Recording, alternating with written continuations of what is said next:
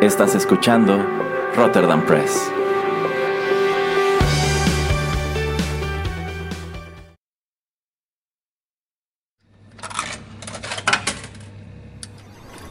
Los videojuegos han deleitado tus sentidos en la pantalla y ahora lo harán en la radio a través de su música.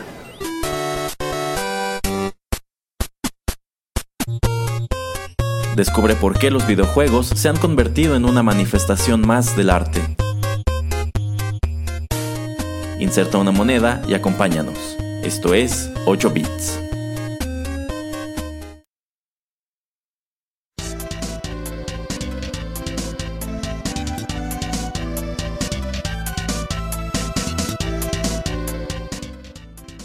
Hola amigos, ¿qué tal? Qué gusto saludarlos una vez más a través de los micrófonos de Rotterdam Press y darles la bienvenida a la emisión 89 de 8 bits, un acercamiento a los videojuegos a través de la música. Y aquí está conmigo en la cabina, no puede faltar el señor Juanito Pereira. Hola, ¿qué tal a todos? Y bienvenidos a mi programa de 8 bits. nada de su programa de 8 bits, señor Pereira. lo ves, Los escuchas más fieles de este podcast saben que usted empezó a aparecer como por ahí por el capítulo 30. Porque antes yo era productor ejecutivo, entonces todo lo tenía que manejar de atrás, eh, tras bambalinas, como para cuando ya se nivelara bien y, usted eh, aprendiera bien a hablar de videojuegos, pues ya yo entrar. no, la realidad, y es algo en lo que no quiero profundizar porque sé que es un episodio bochornoso para el señor Pereira, es que si el señor Pereira no aparecía en estos programas cuando recién empezó el podcast, es porque él estaba en prisión. Y ahí vamos a dejar la cosa. Ah. Pero bueno, en esta ocasión estamos aquí para charlar, charlar sobre un número de títulos, eh, títulos muy populares, títulos diríamos esenciales para Nintendo. Y bueno, a su vez lo haremos de la mano de una intérprete a quien de hecho ya hemos traído en un par de ocasiones aquí al programa, pero pues yo desde cuando tenía muchas ganas de dedicarle un programa entero a sus pues muy variados y muy prolíficos covers. Sin embargo, pues decidí que lo hiciéramos a través de un denominador común. ¿Qué estaremos escuchando hoy, señor Pereira? Vamos a escuchar música de varios juegos de, Super Mario o de Mario eh, y la intérprete es la señora señorita Patty Rudisill, como se diga ese apellido, porque la verdad no tengo ni idea de dónde venga el apellido. Ni yo, pero me imagino que sí debe ser Rudisill. Bueno, pues esta violinista desde hace ya varios años eh, lleva un canal de YouTube en donde coloca videos interpretando música de distintos videojuegos en este instrumento, también en el formato de cuarteto de cuerdas. Eh, y pues en esta ocasión decidí que para que no se sintiera tan aleatorio el asunto, nos, enfocaríamos, nos enfocaremos en temas musicales que provienen precisamente de la franquicia Mario que dicho sea de paso, no tiene tantos temas de Mario como yo creía, pero me gusta que esto nos dará la oportunidad de abordar pues distintos juegos de, de, esta serie y de hecho revisitar uno que ya habíamos comentado antes. Así que, para no extender más esta presentación, señor Pereira, vamos con música.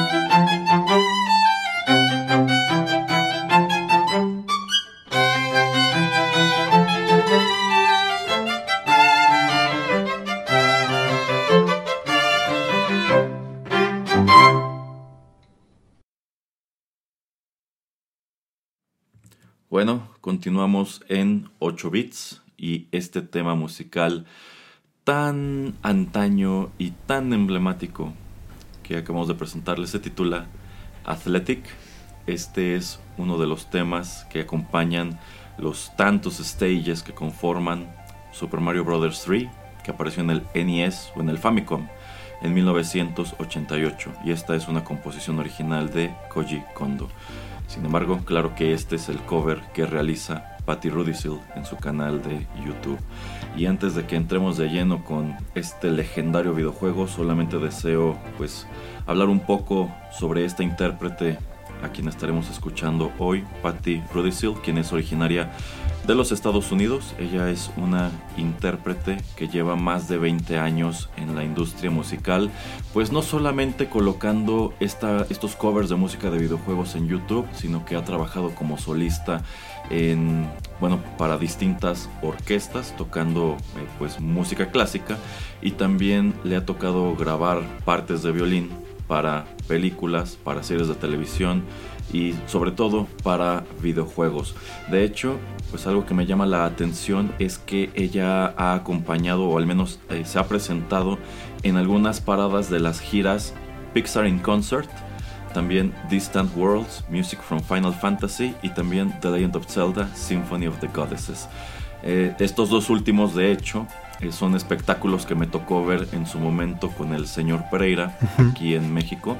Eh, ya les hemos platicado antes de esa ocasión que fuimos a ver este show de Distant Worlds. Y creo que estaría padre que en otra ocasión también nos pusiéramos a platicar un poco sobre lo que es este, este otro show de Symphony of the Goddesses.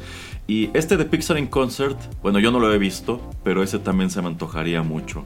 Porque, bueno, sobre todo tomando en cuenta que muchas de esas tempranas películas de Pixar han, terminado por convertirse en clásicos, pues debe ser una presentación muy padre.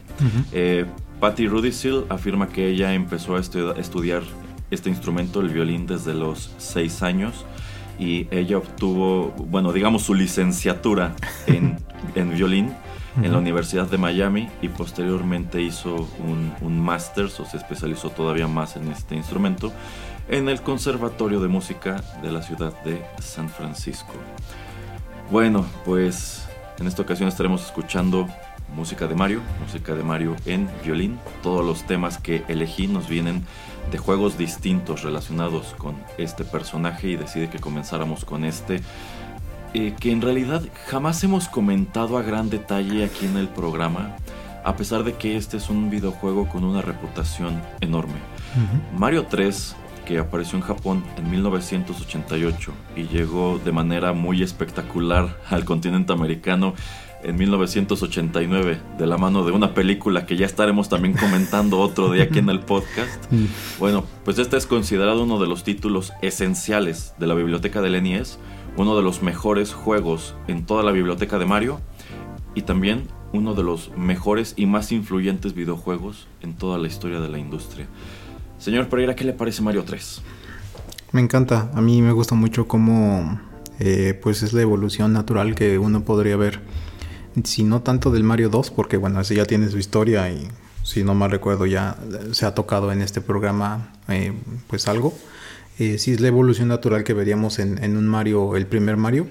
Me gusta mucho y bueno, todo eso después trasciende y lo puedes ver ya cuando llega el Super Nintendo y todas esas grandes ideas que tenían y la manera en que la paleta de colores me gusta mucho, los poderes, eh, los diferentes mundos. Yo siento que yo no era un gran fanático del primer Mario, yo me hice fanático de, de, Mario por el Mario 3. Eh, y bueno, sí, o sea, no, no sé exactamente qué tanto puedo yo decir, pero por ejemplo, al escuchar la canción sí me acordé muchísimo de, las imágenes y pues me tuve que poner a ver un poquito del, gameplay.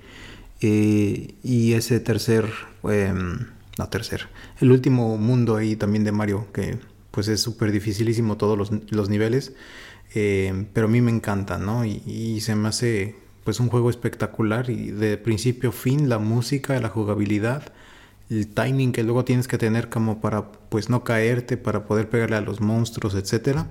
Entonces a mí se me hace pues de lo mejor que ha salido en, Nintendo y bueno, para el Nintendo, el primer Nintendo es pues yo creo que top 3. Sí, sin lugar a dudas. Y me gusta mucho este término que utiliza el señor Pereira de que esta fue una secuela natural. Sobre todo si tomamos en cuenta que este videojuego que nosotros conocimos en América como Mario 2, pues en realidad no era Mario 2, era otro juego que sencillamente revistieron para venderlo acá con ese nombre. Así es. Y el verdadero Mario 2 es el que nosotros en América conocimos como The Lost Levels, que era una versión considerablemente más difícil del primer Mario, que de por sí era un juego difícil, eh, pero que en realidad no elaboraba en absolutamente nada sobre ese concepto. Tenía las mismas gráficas, tenía la misma música, sencillamente era otra colección de no sé cuántos niveles. Sin embargo, pues Nintendo se puso las pilas y para esta tercera entrega rediseñan por completo el motor de juego, rediseñan por completo el personaje, le dan otros power-ups y bueno, es que este era un juego completísimo. Y si bien todas las aventuras de, de Mario en aquel entonces para el NES eran de dos jugadores, a mí algo que me encantaba de Mario 3 era este Battle Mode que podías este pues compartir con otra persona, eh, que era divertidísimo, o sea, Sí.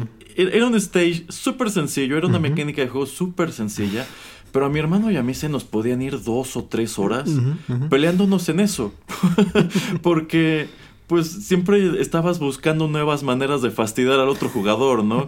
Cómo hacerlo chiquito con el con este bloque de Pau, cómo este hacer que se cayera en, en- en estas como en estas spinnies que andaban de un lado a otro. Entonces era, era muy muy divertido. Sin mencionar que est- este fue un juego súper colorido. Era un juego bastante largo. O sea, el primer Mario eran ocho mundos. Este también son ocho mundos. Sin embargo, mientras que el primer Mario, cada uno de estos mundos se dividía en tres etapas. O cuatro, no, cuatro etapas me parece. Aquí tenías pequeños mapas que eran como pequeños tableros de juego de mesa en donde podías seguir di- distintas rutas. Es decir, tú incluso podías terminar cada uno de estos mundos sin la necesidad de haber completado todos los niveles que lo conformaban.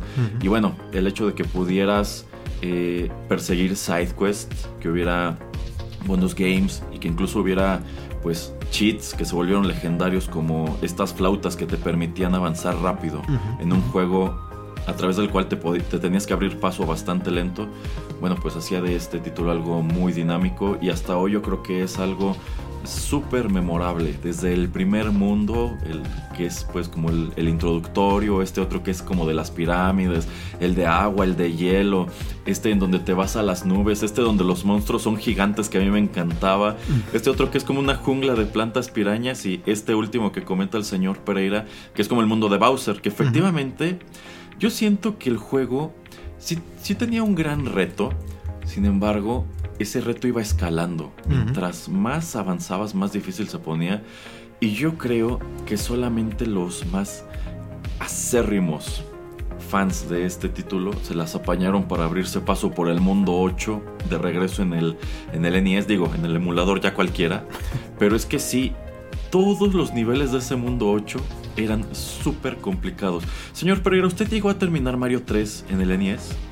No, no, me tuve que esperar a este emulador. De hecho sí lo tuve, pero no. O sea, me hartaba y sobre todo lo que era... Ya ves que había este... Bueno, en el mundo 8 está, estos como tanques. Ajá. Y que ahí, ahí me, me trababa. Y ya de ahí no, yo podía, ya no podía pasar. Bueno, nosotros solamente llegábamos al mundo 8 utilizando las flautas. Así, de corrido sin hacer trampa, creo que lo más lejos que llegamos fue este mundo de las nubes, que empiezas primero abajo y después llegas a un castillo, que ese nivel estaba muy padre porque era una especie de castillo fantasma, en donde trepas una enredadera y llegas a las nubes y ahí hay otros tantos stages que... Incluso creo que ese es el primer stage en donde encuentras el famoso traje de Tanuki. Sin embargo, con las flautas sí llegábamos hasta el mundo 8 y ni- nunca pasamos de esta parte en donde aparecían unos como cuadros, así Ajá. todos de corrido, y tenía y, y era aleatorio, o sea, tú al avanzar encima de ellos podía salir una manita y te jalaba a un nivel. Y esos niveles eran dificilísimos. Este, eso fue lo más lejos que llegamos en el NES. Ya posteriormente en el emulador sí llegué a, a terminarlo. Y de hecho creo que esta también era una excelente batalla de jefe final con, con Bowser. Porque pues la dinámica era muy sencilla. Pero lo chistoso es que este Bowser era muy engañoso. O sea, tú pensabas, ah, bueno, que caiga tres veces en el mismo lugar para que se caiga al hoyo. Pero de pronto tú no te dabas cuenta y ya estabas en el hoyo o ya te tenía totalmente acorralado o no tenías más opción que caerte con él. De hecho. Entonces, eh, pues sí es sin duda todo un clásico y, e influyó muchísimo en lo que fue después Mario World en el Super Nintendo, que casi casi es como un remake de este juego porque sigue exactamente esa misma dinámica, sin embargo innovó bastante sobre ella. Pero bueno, nos aguardan otros tantos juegos de esta serie Mario Señor Pereira, ya en otra ocasión nos centraremos de lleno en este. Por ahora, vamos con más música.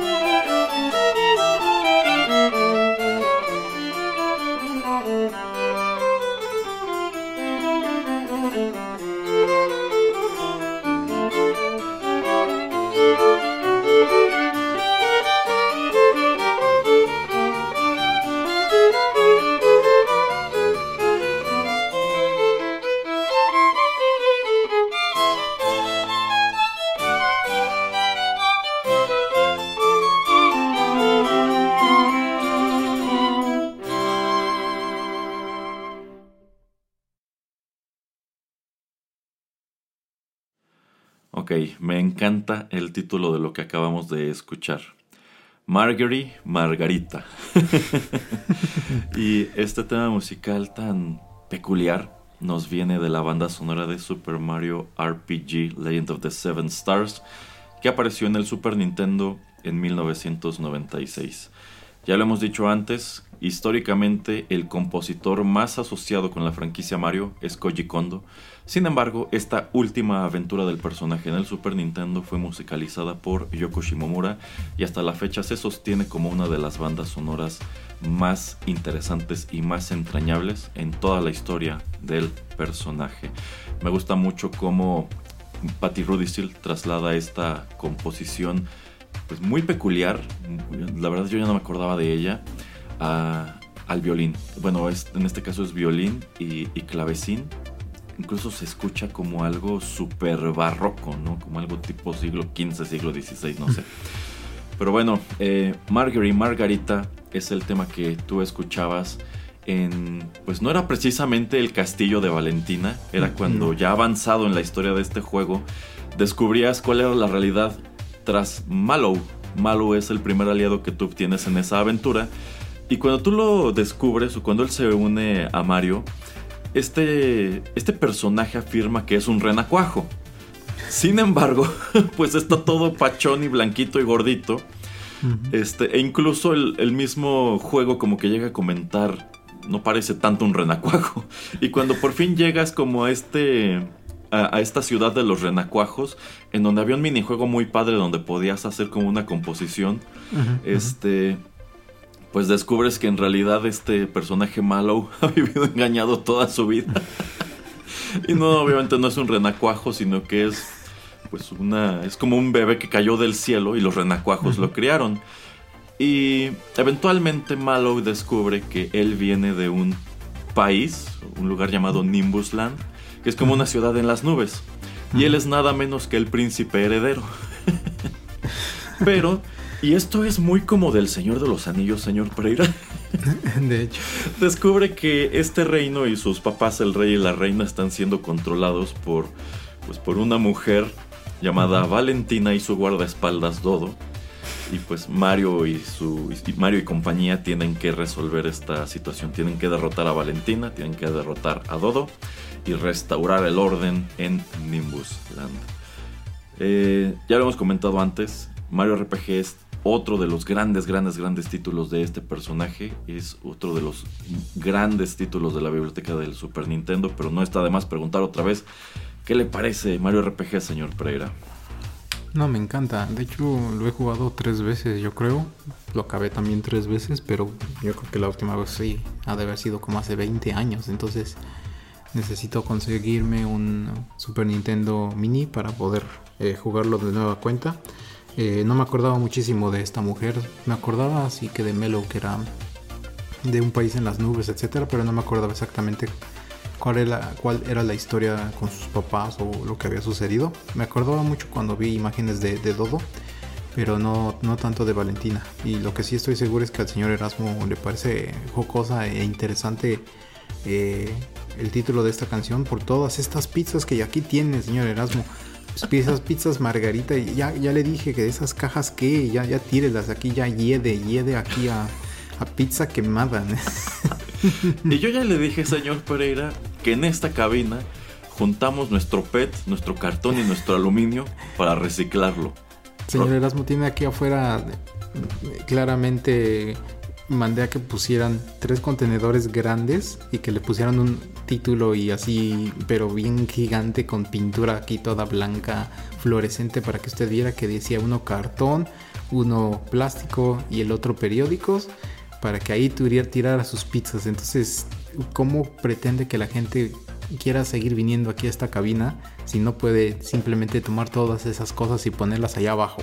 Señor Pereira, gustoso utilizaría sus contenedores de no ser por esos malditos mapaches que vienen y se roban mi cartón, mi PET y mi aluminio para llevarlo a revender. Le voy a poner candado para que ya no tenga excusas, maldita sea.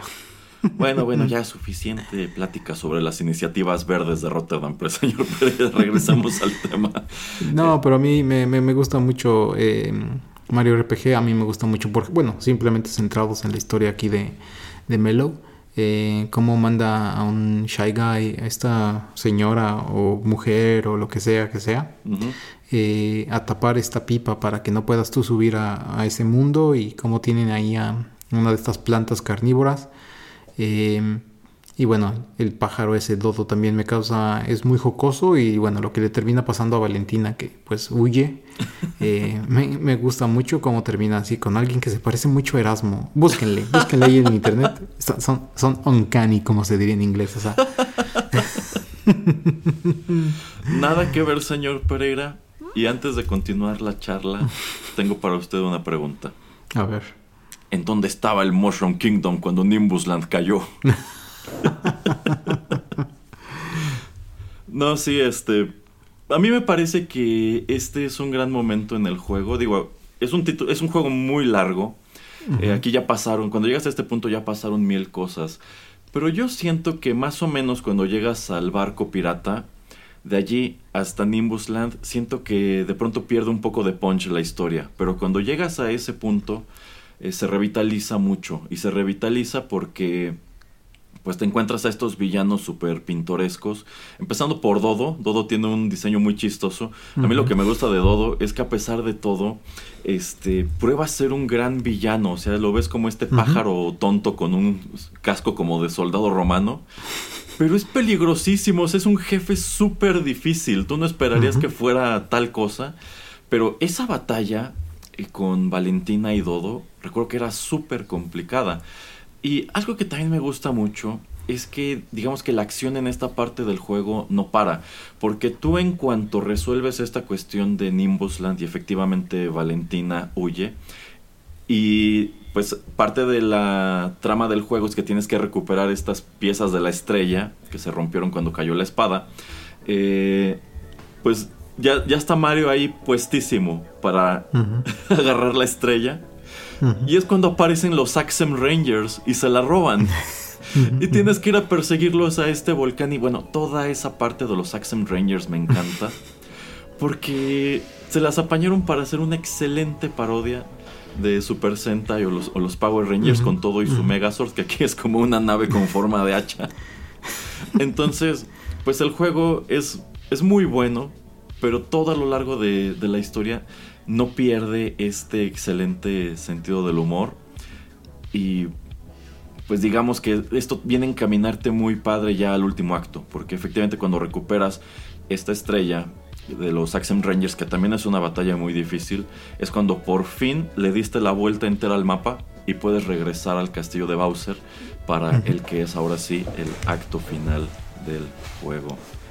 Eh, también algo que siempre me llamó la atención de este personaje Valentina, y a mí me sorprende que es algo que al momento de traer el juego de Japón a América no hayan cambiado, es el hecho de que ella es presentada como una suerte de mujer exuberante, y trae un vestido muy revelador. Y más allá de eso, pues tiene este pronunciado escote. y pues cuando llegabas a la batalla de jefe con ella y la atacabas, pues digamos que había un par de cuestiones que se movían mucho. Entonces. a ver, a ver, a, qué se refiere? No, no, no, o sea, nada más comento. Es bien ah, sabido que hay un gran número de títulos de la biblioteca del Super Nintendo que al momento de traerlos de Japón a América, pues censuraban varias cuestiones que tenían que ver pues con, con la sexualidad de los personajes femeninos. Y tomando en cuenta que este es un juego de Nintendo que siempre se caracterizó por presentar títulos muy family friendly, a mí me sorprende que hayan conservado ese detalle en el juego. De hecho, tal vez pensaron que como eran 8 bits, como que medio se iba a perder y no sabías qué iba a pasar o qué estaba sucediendo. O si tus papás entraban a, a verte jugar, como que también no iban a saber qué onda. Pues quizá algo así. O sencillamente a quien se lo encargaron no lo hizo. Y cuando el juego llegó a las tiendas, Nintendo dijo: Chin, too late. Probablemente. Probablemente. En fin, vamos con la siguiente canción.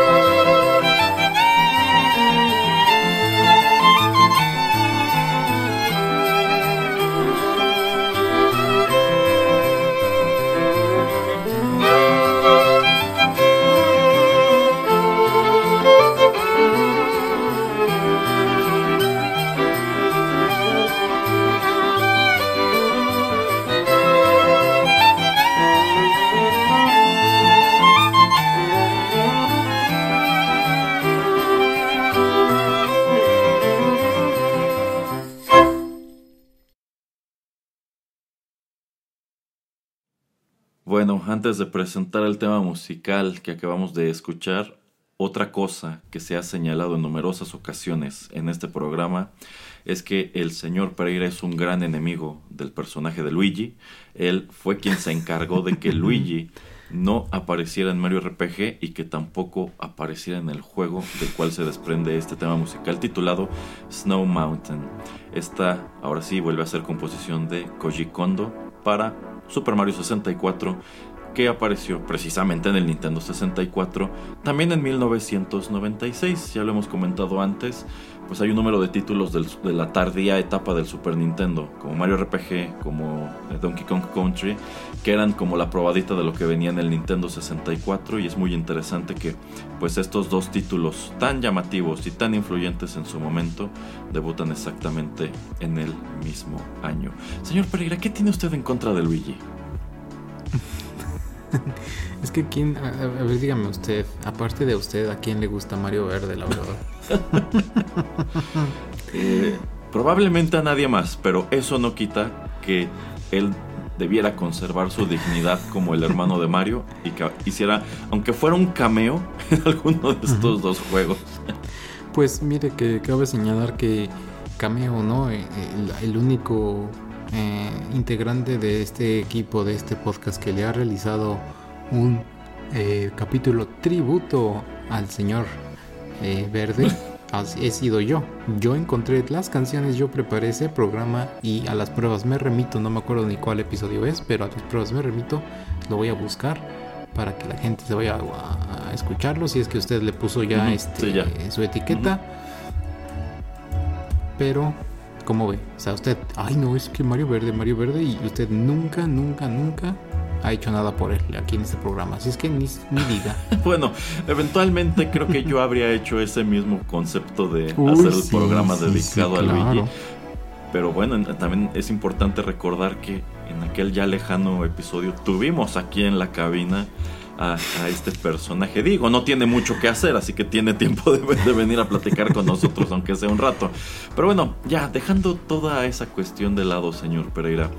Eh, Mario 64. Yo recuerdo que cuando mostraron las primeras imágenes de este juego, a mí me sorprendió muchísimo. Y recuerdo que algo de lo que, de lo primero que mostraron, era esta cuestión de que tú al colocar el juego en la consola, de las primeras cosas que podías hacer era que aparecía esta cara gigante de Mario, eh, totalmente poligonal.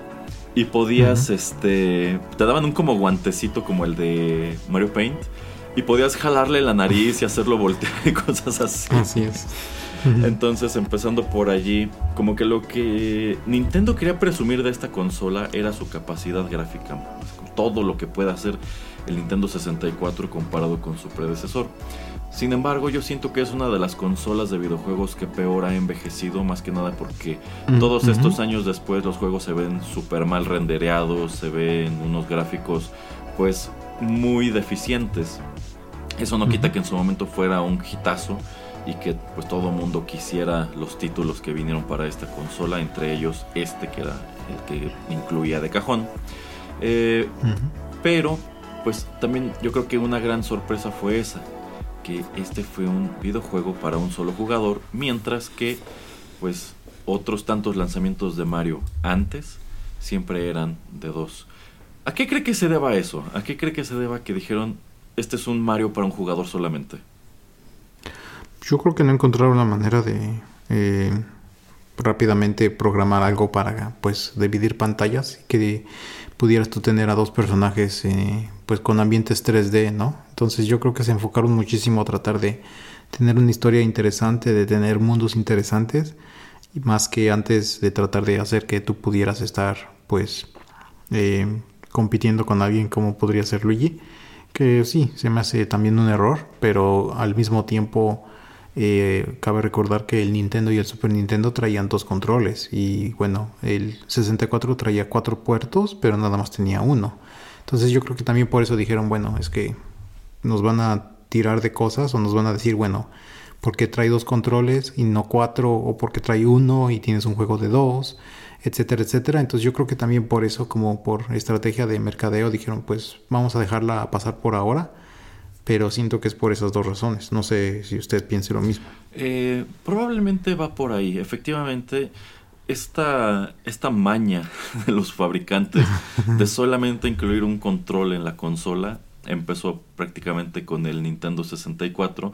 Yo pienso que porque dijeron lo que no le estamos ganando a la consola, se lo vamos a, ganar a los juegos y también a vender controles extra y también estos como memory packs que se colocaban precisamente en el control, que a mí nunca me gustaron, o sea, yo, sí me quedé extrañando mucho y extraño todavía mucho hasta la fecha aquella era en la cual tú podías guardar la información del juego en el mismo cartucho y no necesitabas pues un hardware externo para, para hacerlo, porque si ustedes tienen un Play 4, un Play 5, eh, pues este, esta consola tiene un disco duro y cuando ese disco duro se llena necesitan comprar un disco duro externo o ampliarle la memoria, qué sé yo. Ese es un problema que nunca tuvimos con el NES, nunca tuvimos con el Super Nintendo, pero a fin de cuentas tampoco eran videojuegos tan grandes como los que, como los que ves hoy. Eh, entonces, pues sí, tiene mucho sentido. La consola solo va a traer un control. Si Mario 64 es de dos jugadores, muchos niños que lo reciban en Navidad van a quedar frustrados de ¿y ahora cómo le hacemos para jugar de dos si nada más nos dieron un control? Probablemente, si hubieran tomado en su momento la decisión de incluir los dos controles con la consola, habríamos visto un Mario 64 de dos jugadores. Y bueno, supongo que también gráficamente hubiese sido demandante tener a dos jugadores corriendo por este ambiente tridimensional. Quizá la única manera en que hubiera funcionado es que fueran eh, pues por turnos como en el primer Mario. Primero vas tú mm, con Mario, después voy yo con Luigi. Y tomando en cuenta cuál era la naturaleza de ese juego, creo que le habría restado bastante. Pero bueno, acabamos de escuchar el tema de Snow Mountain, que pues, es uno de los tantos stages de este juego en el cual, bueno, este era un juego con mucha rejugabilidad. Tú podías terminarlo, se podías llegar a la pelea con Bowser y demás, pero no significaba que hubieras completado todo. Siempre estaba este reto de juntar todas las estrellas.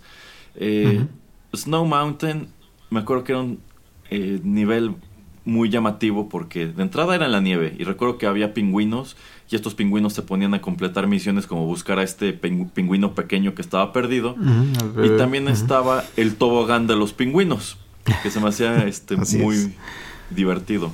Eh, de todos estos niveles de Mario 64 señor Pereira a usted cuál le gustaba más el del reloj ah, era un ah, Así que te estabas adentro del reloj y tenías que ir subiendo y luego ir por afuera, etcétera. Me encantaba. Pero también este, el del pingüino y la montaña, se me hacía muy jocoso y muy chistoso. Pero si tengo que escoger uno, ese, de, ese del reloj me gustaba mucho. Se me hacía el diseño muy, muy chido y le, sí le echaron cabeza. Y según yo era, si no de los, ya era casi de los últimos niveles. Entonces eso también me gustaba porque Obviamente ya tenías que tener cierta habilidad como para pues poder saltar por las em, entre paredes, para poder escalar y pues eh, otra vez nuevamente esto del timing para poder ir saltando porque estas piezas pues se iban moviendo mucho. Entonces eso también lo hacía muy interesante y no me acuerdo mucho de la música ahora mismo, pero me acuerdo que sí eh, lo que hubiera de fondo sí, sí hacía que me concentrara y, hacía que me adentrara mucho. Entonces eh, me agradaba, pero nuevamente el de la montaña por los pingüinos se me hacía muy agradable y aquí quiero que todo el mundo sepa que el señor Erasmo siempre llegaba con el niñito, con el pequeño pingüinito para llevarlo con su mamá y lo tiraba por la borda y hay pruebas, tengo videos, así es que cuídese señor Erasmo porque Peta va a ir por usted y no sabe en la que se metió. Bueno, no sería la primera vez que Peta viene por mí, pero no sé, a lo mejor eso termina de indignarlos lo suficiente para que cumplan sus amenazas. Eh, sí, e, este era un juego muy divertido. Debo decir, yo nunca lo terminé al punto de juntar todas las estrellas. No sé usted. Eh, yo la primera vez que lo jugué, según yo con 80 estrellas podías llegar a Más o menos, sí. Y según, y según yo, eh, la primera vez que lo acabé sí lo hice así. Y ya después sí lo jugué por lo menos otro par, lo jugué máximo otro par de ocasiones, nada más como para completarlo. Entonces, eh, digamos que la última corrida fue cuando en verdad hice todas las estrellas, pero si nada más recuerdo, obviamente tuve que utilizar eh, las revistas de Club Nintendo para encontrar exactamente todas. Y me acuerdo, según yo, que por lo menos aquí en la montaña, si no mal recuerdo, creo que de hecho había dos carreras. Y la segunda carrera siempre se me hacía súper difícil porque había como una vuelta en U, entonces tenías como que calcularla súper bien, o si no te deslizabas y pues obviamente te, salías. Em, entonces la primera carrera, digamos, era entre comillas fácil, pero la segunda carrera, pues sí, se hacía muchísimo más difícil. Entonces sí había cosas de, pues, bueno, estrellas muy escondidas, eh, pero de todas maneras, sí, sí, fue un juego que quise tener las 120 estrellas como para, pues, estar orgulloso de mí mismo. Y también me acuerdo que lo hice porque, pues, era el único juego que tuve como por casi medio año del 64. Entonces, pues, para jugar algo, pues dije, ah, pues voy a tratar de acabarlo. Mm, ¿Qué se supone que te daban cuando te recolectabas todas las estrellas? Mm, creo que nada más al final la, pantalla era diferente, según yo. Pero hasta ahí. Porque también recuerdo que la revista Club Nintendo llegó a publicar una manera de, eh, pues no desbloquear, sino de llegar a un punto del castillo donde estaba escondido Yoshi. Y creo que necesitabas un cañón especial o algo así. El cañón estaba afuera. Ajá. Eh, del castillo y estaba escondido. Y según yo, la única manera en que aparecía tal vez era cuando tenías las 120 estrellas. Creo que por allí iba. Creo que por allí iba. Algo así, creo que sí. Pero bueno, otro día nos ponemos a platicar sobre más cosas de Mario 64. Por ahora continuemos con la lista de canciones.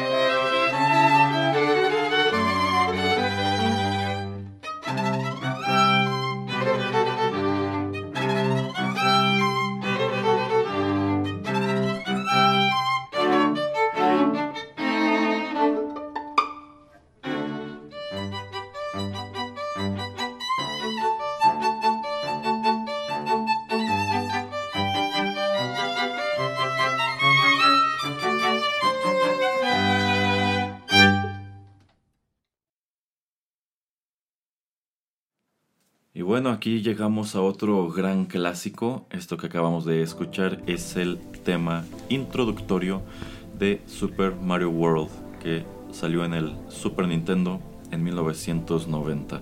Nuevamente esta es una composición de Koji Kondo. Tenemos aquí en el podcast todo un programa dedicado a las mil y un cosas buenas que nos presentó en su momento Super Mario World y también considero que es uno de los títulos de Mario que tienen una banda sonora súper memorable. Y yo creo que en buena medida contribuye a esa memorabilidad el hecho de que pues quienes tuvimos un Super Nintendo de cajón tuvimos Mario World y este era un muy buen juego, a pesar de que era el que venía incluido con la consola y vaya que esta fue una consola con un gran número de buenos juegos pues empezando por allí, este era un título súper entretenido, también era muy extenso, estaba muy completo y en general tenía muy buena música. Cuando hicimos ese programa de Mario World hay muchísimas cosas padres que quedaron fuera, pero pues no quita que en algún momento repasemos una vez más la banda sonora y las tantas peculiaridades de Super Mario World. A ver, señor Pereira, ¿qué nos puede decir de este legendario de esta legendaria entrega de Mario? A mí me gustaba mucho, ¿no? O sea, de, un inicio, ¿no? Que tenías ya un acompañante como Yoshi, entonces que podías ir pues entre los mundos eh, con él y ya. O sea, desde el inicio, desde la pantalla de inicio te enseñaban cómo podías estar con él, cómo él podía comer a los enemigos. Eh, Entonces eso lo hacía muy chido, muy interesante. Eh, y de las cosas que me acuerdo mucho eh, era la paleta de colores, ¿no? Es una paleta pues muchísimo más definida, o sea, más colorida, obviamente tenía más opciones que en el Mario 3. Y de lo que me acuerdo que me gustaba mucho eran los castillos, no me acuerdo si eran todos los castillos de Bowser, pero por lo menos en algunos. Y algo que me sorprendió y todavía me encanta, y no sé si lo comenté en ese episodio, eh, eran estos cupatrupas que estaban como en esta reja Ah, y que te, tú, tenías, y tú te tenías que. Así se me hace como lo más impresionante y lo más chido, porque estaban atrás, o sea, estaban atrás de donde estaba la acción, ¿no? Entonces tenías que tener cuidado y también como podías como este pegarle a la reja como para que se cayeran, si no mal recuerdo. Pero se me hacía súper chido eso. Entonces, eso es de las cosas que, que más me acuerdo. Y este sí me acuerdo también que. mm, No sé cuánto me habré tardado, pero este sí es de los. Es el primer Mario que, que terminé en consola. Eh, y me acuerdo que me gustaba mucho, pues el, ahora sí que el- al final Bowser y que se subía su cosa esta voladora. Entonces me acuerdo mucho, mucho de estar muy orgulloso de por lo menos al fin haber acabado un Mario y fue ese, ¿no? Entonces, pues me trae muchísimos buenos recuerdos eh, e- ese juego en especial. Y como ya dice el señor Erasmo, pues yo creo que 95%, 99% de nosotros, eh, si tuvimos un Super Nintendo, pues obviamente lo primero que pusimos y que le dimos play fue el Mario World. Y nos acordamos obviamente mucho, mucho, por lo menos de este primer mundo y que parecía como estas pequeñas montañas ahí en una pequeña isla y con todo el agua y etcétera. Entonces muy muy interesante y eh, a mí me trae buenos recuerdos. Lo que sí, lo que también de las cosas que se me hacían raras es que había como este jugador de fútbol americano que era como un villano. Híjole, ese era súper odioso. Pero se me hace como que fuera de lugar, ¿no? O sea, como que era uno de esos como que no, no, no tenía razón de ser para mí. ¿Por qué tenía que ser a fuerzas un jugador de fútbol americano cuando todos los, de- los demás minions eran, pues minions, eran monstruos? Como que este era algo raro, ¿no? Entonces son esas par de cosas curiosas que, que me acuerdo por lo menos por ahora.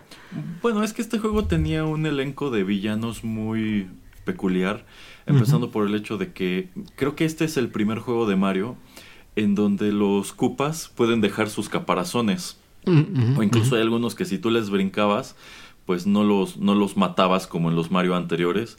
Sí, bueno, en Mario 3 este, tampoco. En Mario 3 también se metían a su caparazón y podías cargar y aventar ese caparazón. Eh, sin embargo, aquí, a veces cuando les brincabas, el Koopa como tal salía despedido de su caparazón y seguía caminando por allí. E incluso traía una como camisetita de tirantes. Así es. O sea, era muy Sí, simpático por allí. Pero también se me hacía chistoso que algunos de estos cupas ya estaban fuera de su caparazón y su estrategia no era sencillamente ir caminando hacia ti y tratar de tocarte, sino que su tirada era patear su propio caparazón y pegarte con él. Y había otros a los cuales si tú los sacabas del caparazón y les arrojabas ese mismo caparazón, a veces ellos lo detenían y te lo aventaban de vuelta. Este, estaban estos otros cupas que también andaban desnudos, pero que traían capa y podían volar. Eran los que tú les saltabas encima, dejaban caer una pluma y así tú, tú obtenías la capa. Eh, pero este jugador de fútbol americano, a mí me parecía un villano formidable en cuanto a que, uno, tenías que saltarle encima tres veces. Y siempre estaban haciendo algo distinto. O sea, como que fue el villano eh, multiusos de este juego. Porque a veces nada más estaba allí como sentado a la espera. Cuando le saltabas encima, empezaba a correr atrás de ti. Eh, Y también algo que me parecía muy fastidioso es que tú cuando le saltabas encima, y esto era sobre todo molesto cuando eras chiquito, cuando no traías ni siquiera un hongo, es que botabas muy bruscamente de él. Y esto a veces era contraproducente porque te podía aventar a un barranco o incluso te podía aventar justo delante de él cuando empezaba a correr y pues ahí perdías una vida, ¿no? Este, pero también a veces nada más estaba como en una plataforma arriba pateando este balones de fútbol americano o aventándote eh, pelotas de béisbol. Eh. Es decir, eh, siempre estaba molestando de algún modo. Y algunas partes en donde te encontrabas a grupos de ellos era terrible. Por eso, pues lo ideal en este juego siempre era cargar con, bueno, tener la capa y tener de reserva en el cuadrito de arriba otra pluma, porque era tu mejor arma para abrirte paso a través no solamente de este personaje, sino de otros, como los Bossy Beetles que encontrabas en los mundos subterráneos, que en este juego eran súper molestos también, mm, o, también este, estas otras como Spinnies, pero las que solo traían una púa y que también te las encontrabas mucho en los niveles subterráneos, pero siempre andaban dando vueltas como en estas plataformas y este pues no podías atacarlas con absolutamente nada, como no fuera un caparazón o, con la pluma. Y pues si te las encontrabas también en, en grupo, podían ser eh, pues muy molestas. Eso sin mencionar que la capa te ayudaba muchísimo en las partes más difíciles de plataformas porque podías controlar más los saltos. Ahora que volví a jugar esto en el Super Nintendo Classic, yo no recordaba que el Mario World fuera tan difícil. Me costó un poco de trabajo volver a aclimatarme con, el, con los controles, pero pues Igual que el señor Pereira, en su momento este fue el primer Mario que nosotros terminamos en la consola y pues ahora que lo volví a tener en el Super Nintendo Classic me di el gusto de terminarlo de principio a fin. Nada más me brinqué unas cuantas partes del, último stage, del stage de Bowser, porque no sé si se acuerda señor Pereira que había una puerta trasera al castillo de Bowser. No, no me acuerdo. Ok. Bueno, es que llegado a cierto punto tú podías este, adelantarte hasta el castillo de Bowser utilizando el Star Road, porque había un Star Road que te dejaba enfrente de la puerta. Ah. Pero este, también había una puerta trasera. Tenías que eh, pasar en el último mundo una fortaleza muy difícil, pero si la completabas, digamos que ese te, te abría un camino como que por atrás del castillo. Y este castillo de Bowser estaba dividido, bueno, tenía ocho puertas. Tú tenías que escoger una, una entre cuatro puertas al principio y después una entre cuatro puertas después. Eran pues pequeños niveles muy difíciles eh, y ya después de eso llegabas a la batalla con Bowser. Pero si llegabas por la puerta de atrás, digamos que empezabas de la segunda mitad para adelante. Entonces te ah, ahorrabas algo, de, algo de camino. Y eso a mí me parecía padrísimo y coincido que esta es una de las apariciones más memorables de Bowser por esta máquina voladora en la que él está durante esa batalla final. Que dicho sea de paso, ahora que Lego tiene también la licencia de Nintendo, eh, pues uno de los sets más llamativos ha sido precisamente el de la máquina voladora de Bowser. Eh, ¿Usted ha comprado algo del Mario de Lego? Eh, no, lo he visto y eh, me he estado tentado a comprar. Hay un no, no un set, pero hay un paquete que trae como creo que son como 8 villanos. Y se me hace como medio interesante. Pero como tiene este tipo de jugabilidad medio raro, no lo he querido comprar por eso. Si fuera solamente así como para armarlos, tal vez me gustaría. Pero como también los quieres los puedes armar como para tener a tu Mario y que le salte encima y este Mario que le salta encima tiene este se conecta electrónicamente y tiene este esta pantallita y todo como que no, o sea, no me atrae mucho. Pero algunos sets se ven chidos, pero no no creo que sea algo para mí, la verdad. Mm, bueno, debo decir que cuando comencé a ver los anuncios de esta nueva línea de Lego me llamó mucho la atención. Yo tampoco he querido comprarlo. Uno, porque tampoco me gusta la manera en que te los están presentando. Y dos, porque están carísimos. Ah, bueno. E incluso, o sea, Lego de por sí es caro y al menos a mí me parece muy caro para lo que es. Eh, pero yo siento que con esta licencia de Mario se dejaron ir. sí. un, set que nada más trae un muñequito y una cosita para armar, 1500 pesos. Wow, no, no creo. sí, sí, sí. Pero bueno, ya abordaremos. Sí, también. Ajá, Sí, también está, ¿qué es? Eh, cuesta como 200 dólares. Hicieron un NES, ¿no? Un Nintendo con una tele. Ah, sí. sí. Y estaba así carísimo. Así de, te sale como un poco más de la mitad de un Switch. Entonces, así como que no.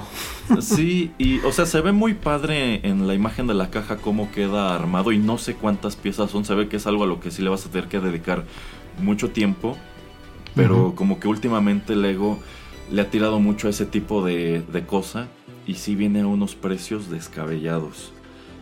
Pero bueno, dicho todo esto, vamos con la última canción y por ende el último título que estaremos abordando en este programa.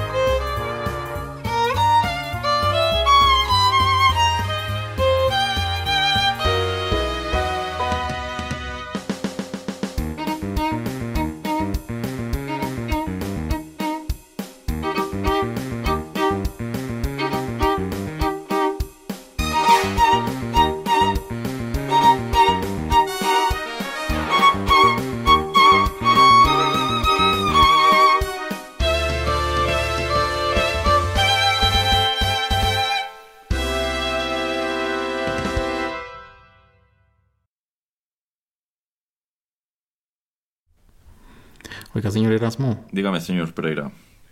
Antes de que se me olvide, y para decirle a los escuchas, es la emisión 37, el tributo a Luigi.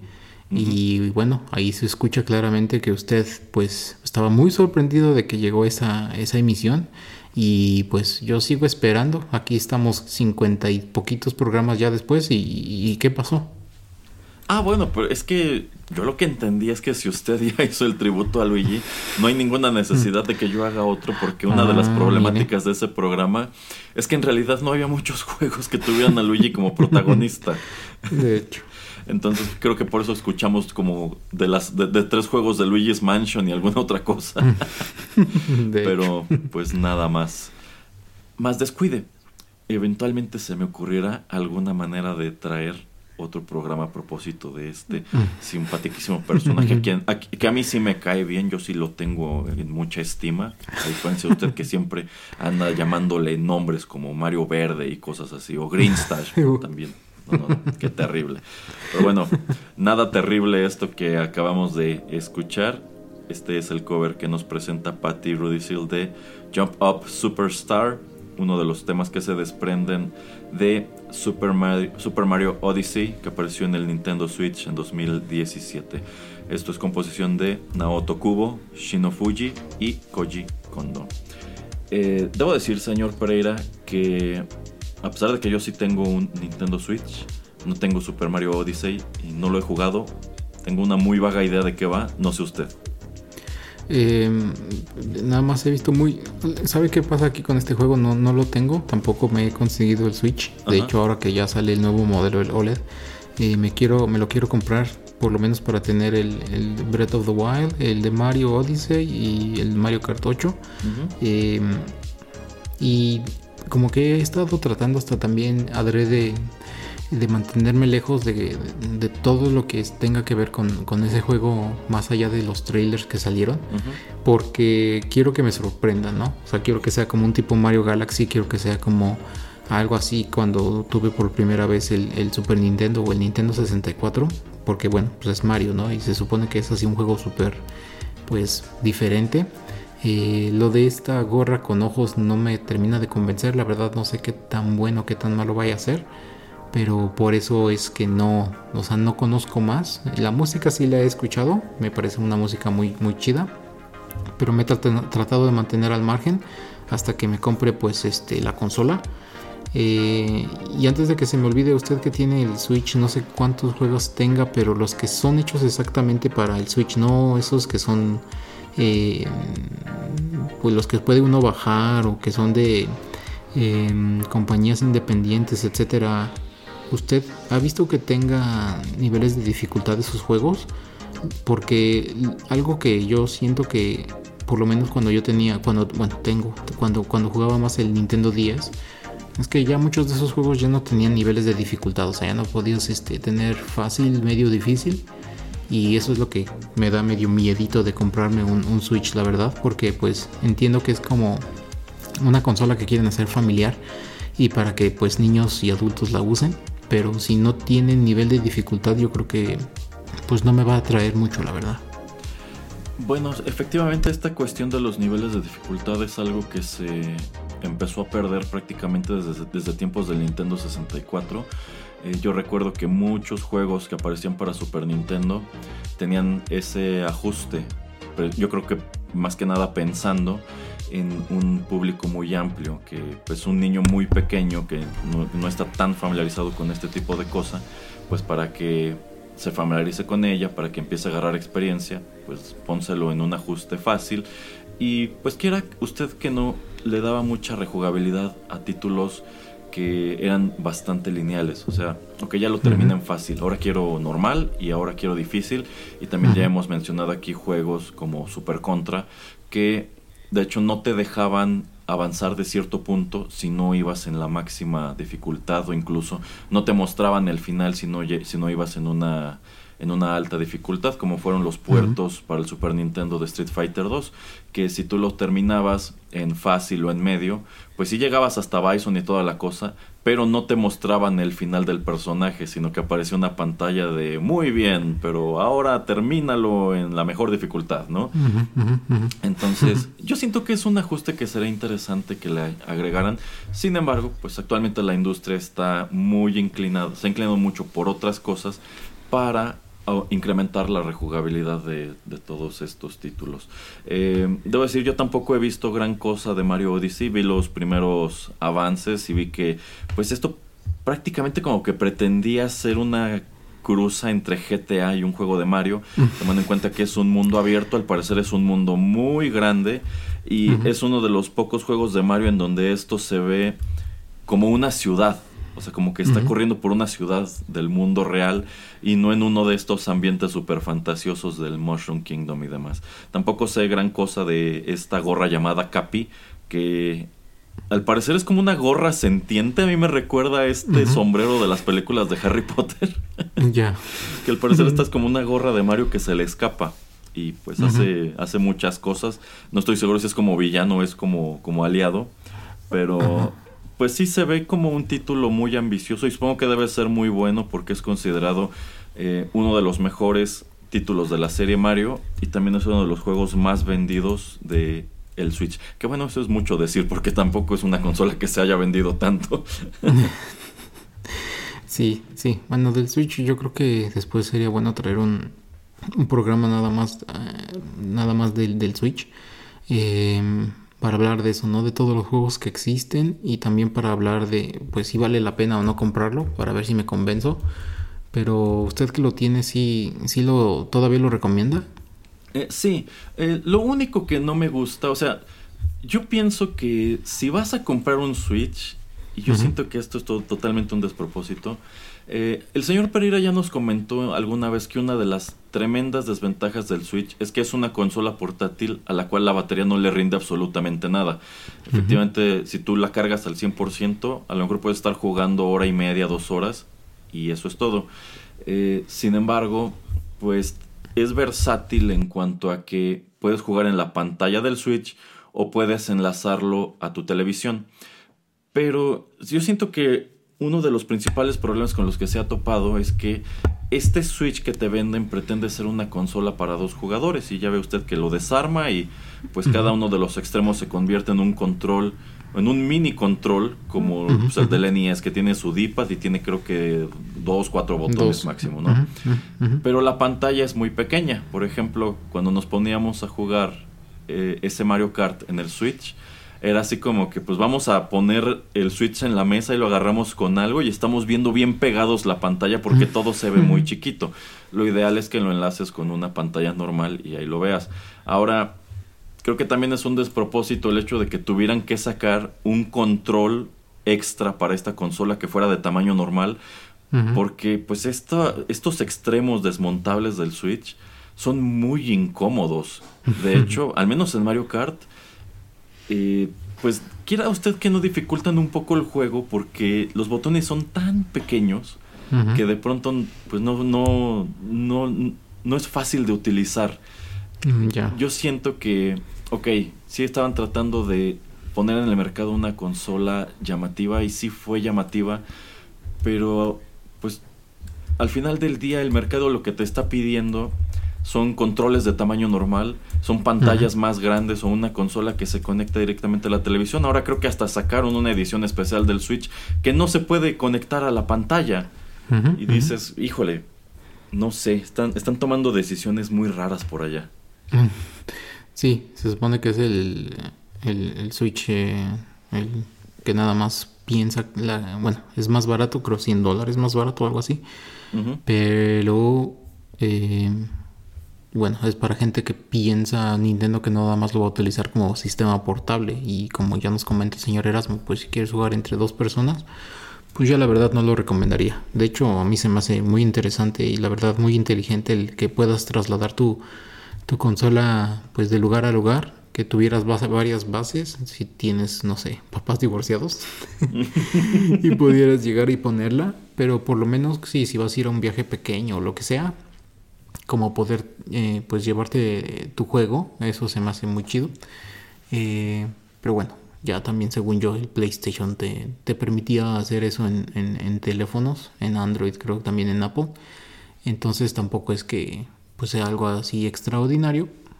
Pero pues para mí siempre ha sido una razón de comprar un sistema u otro eh, los juegos. Y es razón por la cual eh, no compré el Xbox 1 y sí compré el Play 4 porque según yo y revisando bien del Xbox eh, después del 360 el, Xbox 1 pues según yo Halo y bueno yo nunca he sido súper fan de Halo pero de ahí en fuera la verdad no nunca tuvo algún juego que yo dijera oh wow este lo, lo necesito y, y no lo puedo encontrar en el Play 4 entonces por eso preferí saltarme esa otra plataforma.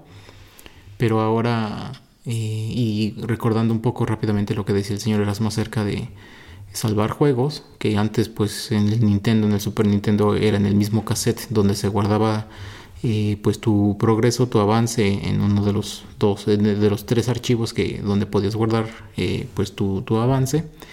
Eh, según lo que he estado leyendo es que ahora en los nuevos juegos, como ya son 4K y todo esto así súper, pues el diseño y todo es así super eh, high definition, de alta definición. Eh, creo que cuando tienes cualquier juego, mínimo para tienes que eh, descargar 100 gigabytes más o menos de contenido. Entonces ahí ya tu computador, tu computadora, tu, tu Play 5 ya se está llenando rapidísimo de pues de todo lo que tienes que ponerle extra a cada juego. Entonces, también son por ese tipo de cosas que la verdad no me convence mucho de, por ejemplo tener un Play 5 y sí mejor cambiarme o cambiarme al Switch y explorar todos esos juegos que pues hasta ahora me he perdido. Eh, sí, precisamente por esas cuestiones de almacenamiento, actualmente tu suscripción de, de, Sony o de PlayStation te incluye pues una cantidad de gigas en una nube. Porque, por ejemplo, yo no pago eso. Y eventualmente yo he tenido que desinstalar juegos del Play 4 para poder jugar otros. Porque pues sencillamente el disco duro se llena y dice, sabes que ya no hay espacio para instalar esto, entonces o contrata, bueno, paga tu mensualidad para que tengas acceso a la nube y ahora sí puedas eh, tener todo aquí y digamos que pues nosotros guardamos tu información por ti o pues hace espacio. entonces es muy chistoso cómo se está transformando esta industria. eh, hay muchas cuestiones de la misma que no me gustan. Estos juegos que son cada vez más grandes y que los anuncian con 600 horas de juego y mm. demás, digo, es que yo de dónde voy a sacar 600 horas para jugar, yo quiero, yo quiero un este un platformer ordinario al, que, al cual le pueda dedicar máximo dos horas como un Mega Man del NES, un Mega Man X y, y vámonos, ¿no? o sea, acaso un RPG como los del Super Nintendo que pues vas guardando tu progreso, pero no vas a estar ahí 600 horas, vas a estar a lo mejor 50 nada más, una cosa de eso. Máximo. Pero pues así como están creciendo los videojuegos de, de, Microsoft, de Sony, también están creciendo los de Nintendo. Tengo entendido que este Mario Odyssey es un juego enorme, del mismo modo que también eh, Breath of the Wild es un, es un Zelda enorme. Habrá que ver qué le depara al futuro a esta empresa. Ya lo hemos comentado varias veces antes. En los años 90 estos eran los reyes del mercado. Actualmente pues están quedándose muy atrás, tienen ideas muy raras, toman malas decisiones. Esto que señala el señor Pereira de que esta es una consola portátil con la que puedes irte a jugar aquí y allá. O sea, donde haya una pantalla y una conexión de internet, tú allí puedes hacer tu, tu cuarto de juegos, por así decirlo, ¿no? Y por ese lado está padre pero pues al mismo tiempo tiene su número de desventajas que no gustó tanto el tamaño del control, no gustó tanto el tamaño de la pantalla, etcétera, etcétera. Así que, bueno, interesante ver eh, cómo han cambiado todas estas cosas. Interesante ponerse a pensar a dónde diablos nos llevarán. Y también creo que muchos de los gamers que crecimos con los juegos de Mario en los años 90 en el NES Super Nintendo 64, extrañamos esos tiempos más simples. bueno, pues algo más que comentar, señor Pereira, antes de que nos despidamos. No, eh, solamente decir que consulten el canal de, de, la señorita o señora, no sé qué sea, Patti Rudicio. Eh, la verdad la música está muy chida, no solamente obviamente la música que selecciona el señor Erasmo eh, de Mario, pero pues sí tiene otras cosas muy interesantes, tiene música de Zelda muy chida. Eh, entonces pues sí, yo les recomiendo que vayan y, pues escuchen más, más música de ella. Eh, y a mí me gusta siempre que traemos así como basados en tal vez una serie de videojuegos, eh, pues melodías que algún youtuber pues pone o hace a su manera. Entonces, muy, muy buen ejercicio, señor Erasmo. Eh, no, no le paso esto de lo de las, los cartones de las pizzas aquí, pero por lo menos la música se llevó un 10. A ver, nada más de rápido, última pregunta. De estos cinco juegos de Mario que comentamos hoy, ¿cuál es su favorito? Yo tendría que decir que Mario World, sí. Ok, yo escojo Mario RPG. Sí, obviamente yo sé que iba a usted a escoger eso, pero... sí, bueno, ahora sí que trajimos algo muy amplio, juegos de distintas consolas y todos ellos muy distintos, pero por, por años que pasen y por distintas que sean las aventuras de Mario, yo sigo inclinándome muchísimo por, por aquel. Ese fue algo muy, muy único. Pero bueno, es así que estamos llegando al final de esta emisión 89 de 8 bits. Muchísimas gracias a todos por habernos acompañado. Si les gustó este programa, no dejen de compartirlo. Les recordamos que toda nuestra biblioteca está disponible en SoundCloud y asimismo pueden suscribirse a lo más reciente en cualquier aplicación de podcast. Los saludan a través de los micrófonos de Rotterdam Press, el señor Pereira y Erasmo. Ya lo saben, aquí los estamos esperando con nuevos contenidos. Arrivederci. Mamma mía.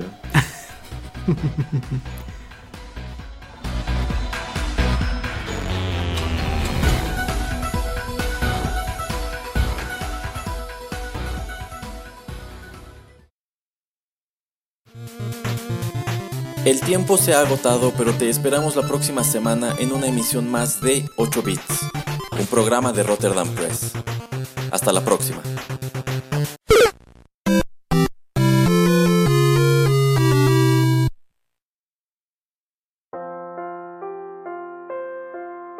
Estás escuchando Rotterdam Press.